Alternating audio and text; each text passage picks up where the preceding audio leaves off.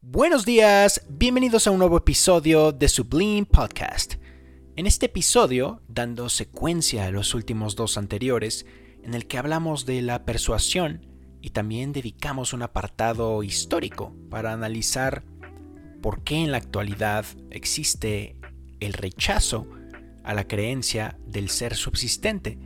Todavía no hemos definido propiamente lo que es el ser subsistente y para eso quisiera dedicar este episodio.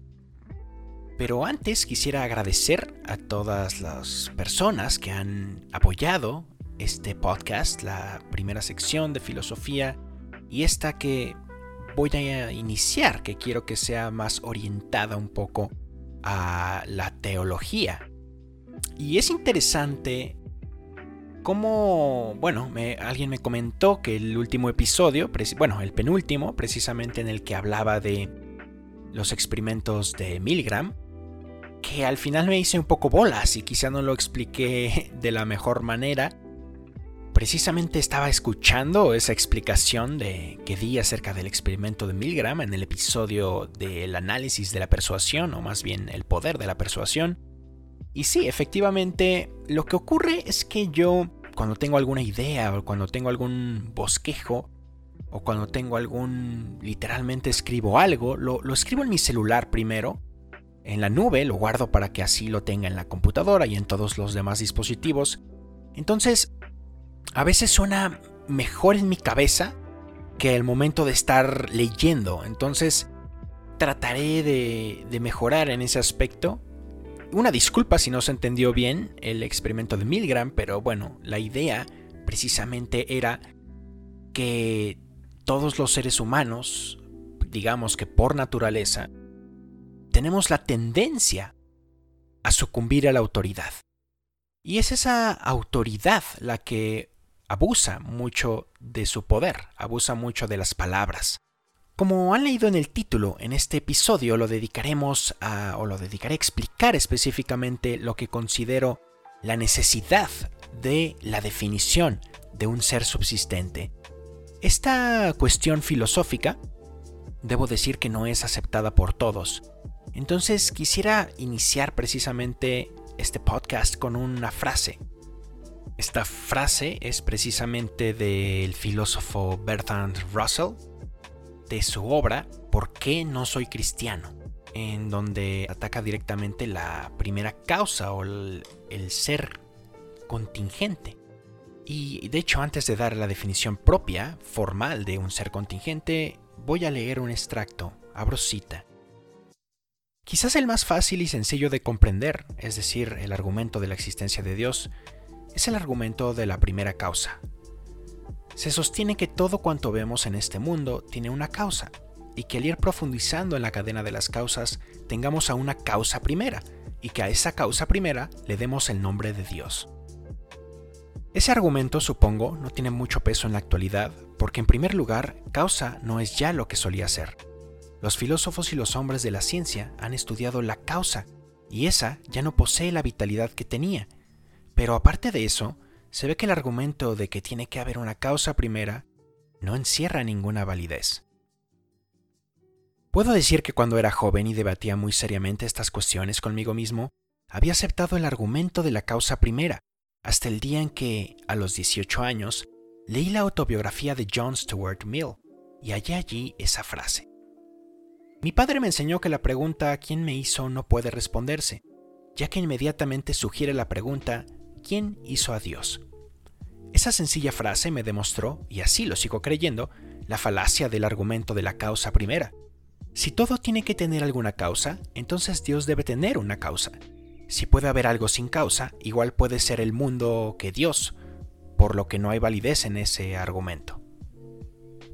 Cierro la cita hasta este momento de lo que nos explica Bertrand Russell en su libro ¿Por qué no soy cristiano?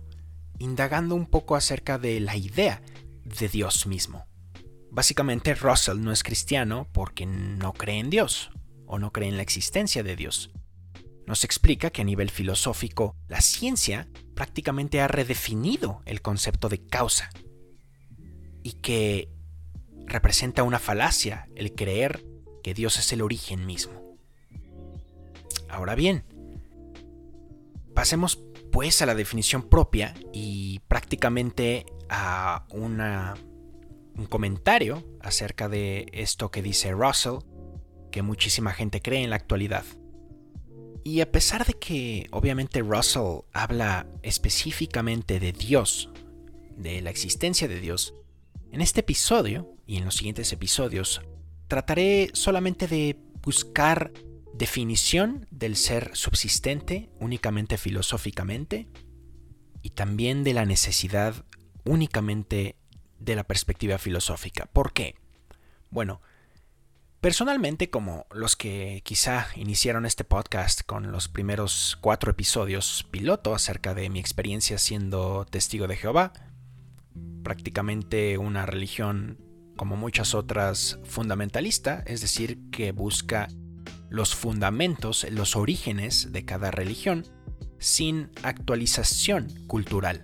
Es decir, busca, por ejemplo, una explicación bíblica de la misma manera en que la sociedad israelita vivía o la sociedad en la que Jesús nació, de Palestina.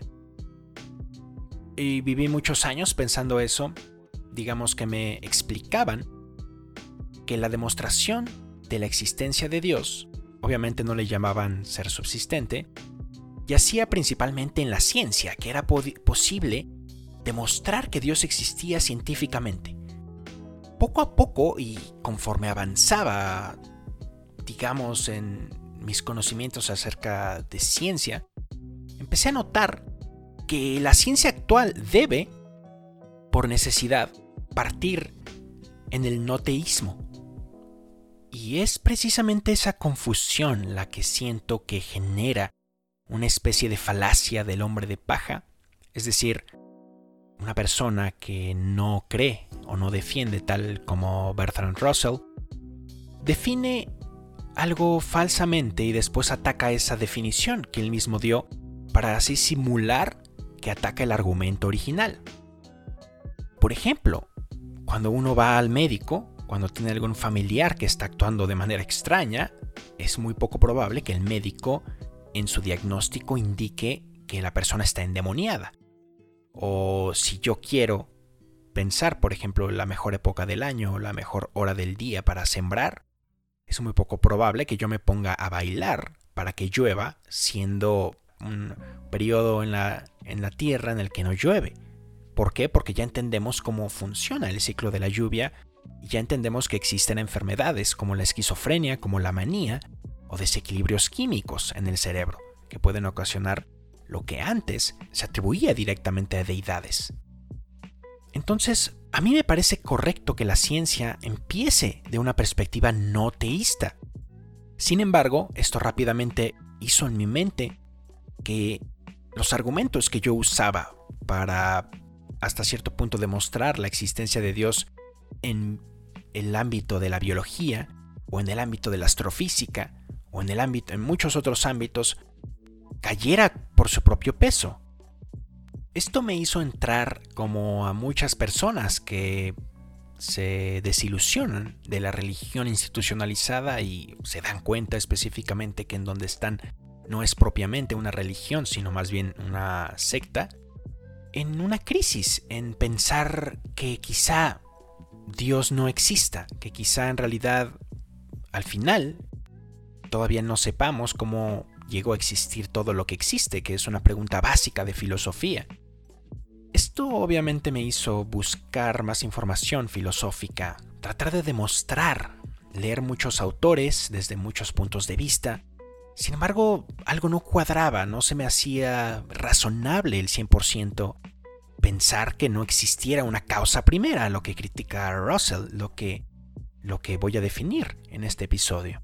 Pero, ¿a qué conclusión llegué de todo esto? Llegué a la conclusión de que la demostración de la existencia de Dios solo puede ser hecha con la filosofía. No puede ser hecha con ninguna otra ciencia en la actualidad, porque por definición, epistemológicamente hablando, es un grave error recordemos que la epistemología es la rama de la filosofía que estudia el conocimiento, que estudia la posibilidad y la naturaleza de obtener conocimiento, Entonces, el querer demostrar que Dios existe de manera científica es incoherente, por definición misma de ciencia, ya que la ciencia estudia lo que existe en la naturaleza. Como Dios no es una pieza más de lo que existe en la naturaleza, es imposible asimilar de modo coherente las solas causas que actúan al alcance de los telescopios, como también veíamos que estos inventos en el episodio anterior, vimos que el invento del microscopio, del telescopio, prácticamente instrumentos de precisión fueron un punto histórico significativo para la revolución intelectual acerca de, de la creencia en Dios.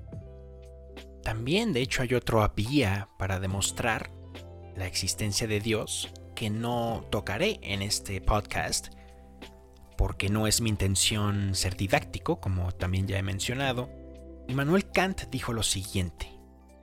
Hay dos cosas que llenan mi mente de admiración y respeto. El cielo estrellado encima de mí y la ley moral dentro de mí. Para mí son pruebas de que hay un Dios por encima de mí y dentro de mí. Yo estoy totalmente de acuerdo con esta frase de Kant. Estoy totalmente de acuerdo con que la moral humana, intrínseca, puede llegar a resultar un, argumento de bastante valor. Sin embargo, tampoco tomaré ni la astrofísica ni la moral para esta demostración. Porque si somos 100% objetivos, tienen muchas fallas. estos argumentos tienen muchos vacíos. Quiero tomar la frase inicial que dije de Russell para el índice o el bosquejo de lo que, a lo que quiero llegar. Tomaré algo llamado la tercera vía, el argumento de la contingencia, del el filósofo Tomás de Aquino.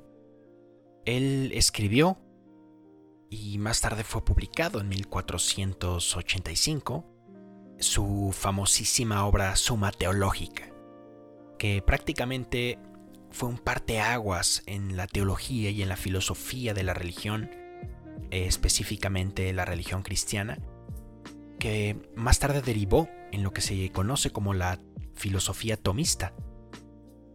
Voy a proceder a mencionar cuál es el argumento de la contingencia y después la necesidad filosófica. Ahondaré más en ese aspecto. Aquino nos dice en su argumento de la contingencia, es evidente y nos consta por nuestra experiencia directa del mundo que existen seres contingentes, es decir, seres que dependen de otros para existir. Dando la definición, propiamente de contingencia y de subsistencia es muy sencilla, tal vez como ustedes ya derivaron o asumieron. Un ser existen dos tipos de seres, los seres contingentes y el ser subsistente. Los seres contingentes, por definición, dependen de otros para existir. En realidad yo, tú, prácticamente todo lo que vemos, si puede ser definido como ser, es contingente. El punto número 2 del argumento de la contingencia de Aquino dice, Ahora bien, como acabamos de decir, un ser contingente depende de otro para existir. Entonces, si hallamos que existe un ser contingente, es necesario inferir que existe otro ser del cual depende éste. Punto número 3. Pero si asumimos que todos los seres son contingentes, tendremos que este primero dependerá de un segundo, que será contingente, de modo que dependerá de un tercero, también contingente, y así sucesivamente. Mas no se puede seguir así indefinidamente, porque de ser ese el caso, no podría existir ningún ser. Una cadena infinita de dependencia ontológica es absurda. Por consiguiente, es necesario postular la existencia de un ser subsistente, es decir, de un ser que no dependa de ningún otro para existir, sino tenga plenamente en sí mismo todo el fundamento del ser. El punto 3 del argumento de la contingencia tomista explica la necesidad de postular un ser subsistente. Ahora, el punto 4 dice, este ser subsistente que no depende de ningún otro para existir y que se constituye como el fundamento de la existencia de todos los demás seres es Dios. Y la conclusión, el punto final, el número 5 es, luego, Dios existe. Es muy interesante cómo se trata de ridiculizar en la actualidad esta definición de contingencia y subsistencia por ejemplo, una parodia, que la verdad, si no entiendes nada de filosofía, puede resultar muy graciosa, a mí en su momento me resultó simpática, es el argumento de, bueno, no es un argumento, es una sátira que proponen ciertos ateos acerca del monstruo de espagueti volador, que es realmente él el creador de todo porque de todas formas no lo puedes ver, no lo puedes sentir, y es prácticamente una parodia de Dios. En vez de definir el ser subsistente como Dios o como el Dios judeocristiano, es un monstruo invisible de espagueti volador. Ahora, esto obviamente filosóficamente es una falacia porque solo puede existir un ser subsistente. Como vimos en el argumento en el punto 3, básicamente no puede haber dos seres subsistentes. Y tampoco el ser subsistente debe depender de alguien más. Si existen dos seres subsistentes, uno debería depender del otro ser subsistente. Por lo tanto, no existen muchos, sino solamente un ser subsistente. Obviamente, la premisa número uno, es decir, el postular que existen seres contingentes, puede ser sin sentido para una persona que no crea que existe la realidad objetiva. Y de hecho también pensé en hacer un episodio acerca de la demostración o del análisis filosófico, la perspectiva histórica de la realidad objetiva. Pero después no lo hice porque justamente en el episodio número uno de la serie de Sabelotodes mencionamos que la filosofía es precisamente el intento por describir lo que existe en la naturaleza, el intento por entender las definiciones principales de bien, las definiciones de verdades y la definición de belleza. Es decir, es absurdo que no exista una realidad objetiva, por lo tanto, simplemente no no dediqué mucho. Pero para los que todavía dudan si hay una realidad objetiva, Existe una famosa anécdota. El doctor Johnson, un profesor de filosofía, estaba en una clase, en una ponencia, y estaba cansado de las objeciones que algunos alumnos eh, decían acerca de no existía la realidad externa. Decían que todas las sensaciones no son más que engaños de nuestra mente, ya saben, la tendencia filosófica que ya hemos analizado que resulta a partir de los estudios de Hegel en el occidente y en el oriente, con muchísimas más postulaciones, por ejemplo Schopenhauer, que retoma prácticamente todo el budismo y lo hace filosofía, y resulta que es original. Pero eh, básicamente este profesor estaba, estaba harto de todas esas objeciones y la anécdota dice que dijo, así lo refuto y pateó con fuerza la mesa y bueno, dejó adolorido su pobre pie en pos de una buena filosofía y del sentido común. Y bueno, con esto ya definimos lo que es el ser subsistente, la necesidad filosófica para tener raciocinio. En el próximo episodio estaremos hablando de una mm, objeción común acerca de esto. Estaremos sondando un poco acerca de la falacia del paralogismo de los metafísicos. Muchísimas gracias por haber escuchado este episodio de Sublime Podcast.